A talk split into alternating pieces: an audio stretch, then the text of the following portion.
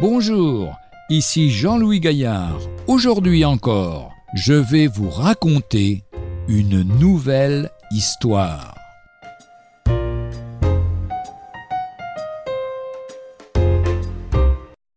Un cœur plein d'amertume. Une dame d'un certain âge avait non seulement le cœur brisé, mais déjà infecté plein d'amertume, dévoré même par la jalousie. Elle ne pouvait plus sortir de ce cercle infernal.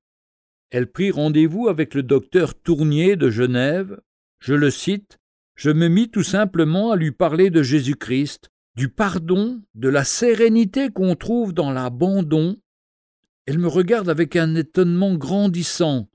Bientôt, elle se met à pleurer et puis à prier pour apporter tous ses mauvais sentiments à Dieu et lui demander de la libérer. Elle nous quitte, toute douce et souriante. J'étais alors plus ému qu'elle. Voici ce que déclare le roi David dans le psaume 32 au verset 3 à 5. Juste après avoir péché avec Bersheba, il ressent le péché en lui. Et voilà ce qu'il dit. Tant que je me suis tu, mes os se consumaient, je gémissais toute la journée, car nuit et jour ta main s'apesantissait sur moi, ma vigueur n'était plus que sécheresse comme celle de l'été. Je t'ai fait connaître mon péché, je n'ai pas caché mon iniquité, j'ai dit, j'avouerai mes transgressions à l'Éternel, et tu as effacé la peine de mon péché.